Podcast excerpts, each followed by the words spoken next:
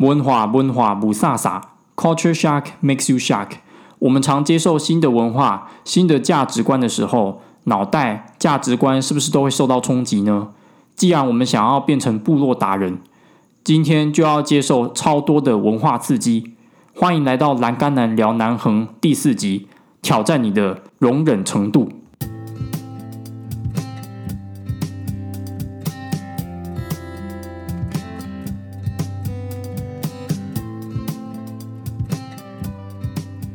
今天这一集跟上一集是姐妹集，在上一集 d a r m 已经教大家两个成为部落模式的 Pebble。既然我们想要变成达人，认识部落文化跟关注部落议题是免不了的，所以今天 d a r m 会带大家了解，我们可以透过什么样的管道来认识部落的文化，以及关注力道部落的生活议题。我们究竟可以用什么样的方法更认识部落文化呢？我们可以听当地人口述，口述那个族群的神话故事。我们也可以透过书本、博物馆去取得比较容易理解的资料。那 d a r 这边会来分享一本书，叫做《成为不论布农族的童年及养育》，作者是苏美郎老师。然后这本书我在当偏向老师的时候。看过了四五遍，因为当时要写布农族的原住民教案，所以这本书非常非常有收获。因为里面甚至都帮老师想好怎么样用布农族的框架来写教案了。这本书真的很厉害。我当时要写青冈力的教案，他明确指出，小学一二年级的学生就要学会做青冈力。这本书才是真正用布农族的角度来看布农族，而不是我们以传统汉人的价值观加注在布农概念上。里面呢也写了很多神话，还有布农族的价值观，包含以家为中心，不可以虐待子女，父母一定要尽责。另外，如果说不想看书的话，可以到海端的海端乡布农族文物馆。去看一些特展，如果能够真正了解一个部落的文化，你就可以变成一个部落的达人喽。大家有没有好奇，为什么力道这个地方会叫做力道呢？是因为它稻子很多吗？还是它很容易种稻子呢？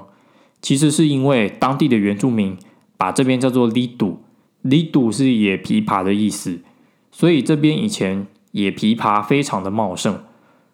可是中文因为没有对应的字翻堵，所以可能就翻成力道了。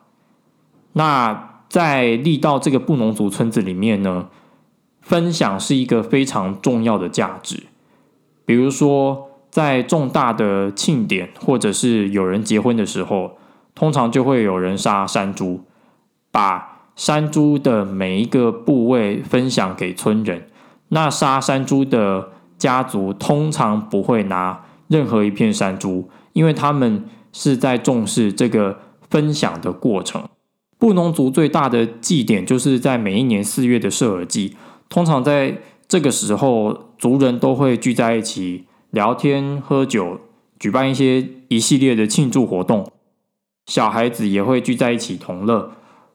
那在这时候，族人都会聚在一起唱巴西布布，就是祈祷小米丰收。还有祭枪歌，还有爆战功，才能对得起天上的达玛迪哈宁，就是指他们的天神。所以，如果有机会的话，可以在传统的布农族部落看看他们的设计整个庆祝的过程。像今年二零二零年，虽然有疫情的关系，我们南横东段的两个部落雾路跟力道。雾路虽然取消了，但是力道还是有举办设计的庆祝活动，只是没有给外人参加。所以，如果说以后疫情解除的话，大家可以在四月的时候，在不打扰村民的情况下，和村民一同庆祝射耳祭哦。我们的 Podcast 也有 IG 喽，欢迎大家在。Instagram 搜寻 T A L U M O N 二十，或者是栏杆男聊南横，就可以找到。里面呢有很多我以前在南横记录的影像，还有每一集的预告跟照片内容。大家可以在一边听 podcast 的时候，配着每一集的照片。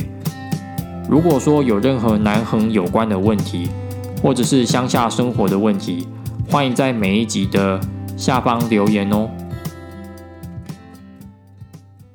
接下来 d a r u m 来跟大家分享我观察到的力道的生活议题。毕竟之前当过偏乡老师嘛，所以我就先来讲一下跟学生有关的议题。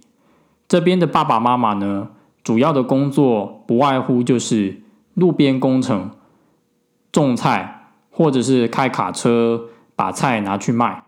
所以这些工作，爸爸妈妈都要早起。孩子的家虽然离学校通常都很近，但是还是要学会独立上下学。想当然尔呢，作业也是要依靠自己的力量完成。但小孩毕竟是小孩。我们都曾经是小孩过，谁不想要放学的时候回家先东摸摸西摸摸，看个卡通，吃个饭，吃个零食，吃饱饭后再开始写作业，对不对？那可是这边的孩子就是因为变成这样，有时候晚上爸爸妈妈还不在家，所以导致他们常常缺交作业，而且也导致了之后进度的学习。而且这个状况在假日更明显，因为孩子的爸妈假日也要上班赚钱，所以每当假日，他们不仅还要处理早餐，还要自己写作业，而且作业在假日通常会特别多，导致这些孩子在假日的时候看到这么多作业，他们都会很不开心。爸爸妈妈其实忙着工作，也没有时间教。孩子们怎么样自理早餐？而且爸爸妈妈的营养观念其实也不足，有的小孩在假日的时候也没有吃早餐，可能就饿着肚子，或者是随便乱吃。另外一个导致这样的因素，很可能就是因为大家太慷慨的捐赠一些东西来到力道部落，大家都会觉得哇，你们这边力道那么偏远，又离。很多都市都很不方便，所以我们常常捐东西给你们。我们送你们鞋子，我们送你们早餐，我们送你们喜哈尔烘焙屋的餐盒。哇，这样子你们就不用在大老远跑到山下去。可是这些捐赠其实也间接导致这些小孩子除了生活自理能力不足以外，更不懂得珍惜，所以。这些学生必须要有独立自主的能力，学生才能摆脱现在面临的问题。大家现在不妨拿着你的 Google Map 或者是纸本地图，来看看有没有其他公路通往地道村吧。不过好像没有，对不对？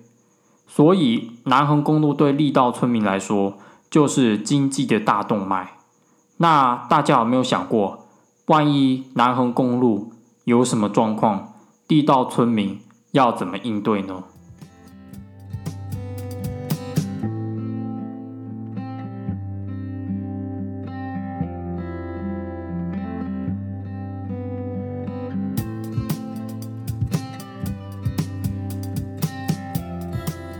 汉地道这一段路其实是被视为最有挑战的一段路。万一真的有什么差错的话，居民往往只能透过一条古道，我再讲一次，一条古道来通行。大家可以想象吗？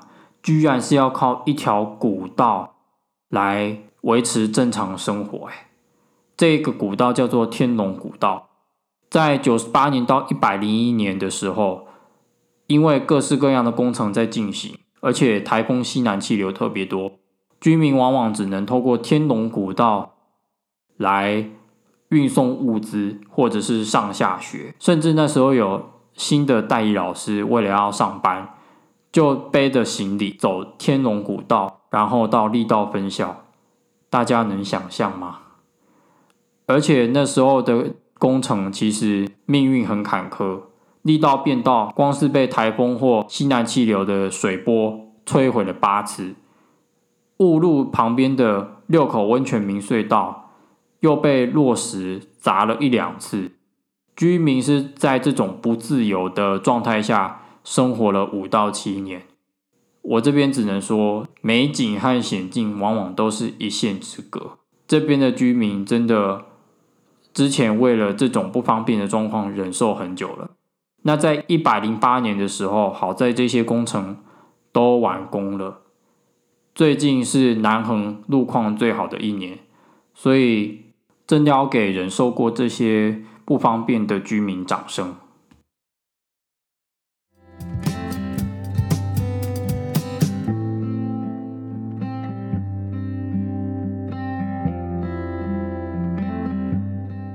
最后，达伦来跟各位听众分享长期待在部落的机会。好了，达伦在上一集一直不断强调说，除了要有一颗认识不同文化的心以外。长时间的蹲点也是很重要的哦。究竟有什么样的机会可以让我们在部落待久一点呢？第一个就是代理老师。一般来说，部落里面都会有小学，所以有一些年轻人会选择在这个地方当一两年的代理老师，去认识一个部落啦，或者是去认识这个部落的自然风景。像我在力道当代表师的时候啊。虽然一开始只认识我学生的家长哦，而且我学生还只有一位，到最后是认识了很多商家的老板啦，或者是像爱心早餐店的老板，还有其他学生的家长。那最后虽然不是跟每个都很熟，但是我和我认识的人都能寒暄，而且最后这些人啊，他们家中有什么作物，他们也。会问我说：“老师，要不要拿一个？要不要拿玉米？”所以时间久了，当地人就会蛮信任你的。而且呢，当代理老师除了跟当地人交谈以外，还有其他方式来认识布农文化哦。像我们在去年的十二月的时候，老师和学生一同到台东市的演艺厅去表演布农族歌谣，像比如说《达比亚纳丹》，就是路很远。吉娜杜玛达妈妈的眼睛，这一些歌谣呢，都是布农族的传统歌谣。我们借由歌谣还有书本的方式来认识布农文化。所以戴老师的优点就是时间比较长，以及能够用其他方式来了解不同文化。另外一个方法虽然没有比当代老师年限还要久，但是还是会在部落待一段时间，那就是透过。社团、志工服务队走进部落，像我在学校的时候，有两间学校的大学生，他们参加山地服务社，在寒暑假运用十几天的时间呢，帮孩子在十几天中举行一个营队。这个营队目的是让这些孩子在课堂外的时间学会充实自己，而且呢，在营队的最后一天。这些大学生会邀部落村民来看他们的舞蹈表演哦，所以这个就是 double win situation。部落的孩子知道哦，原来课堂以外的时间可以这么用，不再只是在家里划手机、打电动，或者是看影片、拍抖音。那这些大学生呢，可以跟孩子聊天，顺便学一点布农语啦，或者是真正走进街头。看看当地人在做什么，有时候时间的长短不一定是重点，只要把握在部落的时间和当地人交流，我相信你还是有机会深入了解部落文化的哦。以上就是这一集的内容啦。如果你第三集和第四集都全部听完的话，那么恭喜你，就已经具备部落达人的资格喽。如果身边有喜欢南横力道部落，或者是不知道要怎么了解部落文化的人，欢迎把这两集的播放清单分享给他们。播放清单可以到我 First Story 的官网上的右上方点播放清单这个连接，就可以分享喽。如果你喜欢我的 Podcast 的话，欢迎到 Spotify 和 Apple Podcast 留言、订阅并评分。其他的内容我们下次见，拜拜，See you on air。下集预告：Live to work or work to live。说到这边，你是不是会想到最近很火红的 Netflix 影集《Emily in Paris》呢？下一集我们要来把艾米丽搬到池上，来讨论池上的种种优势。我们下集见。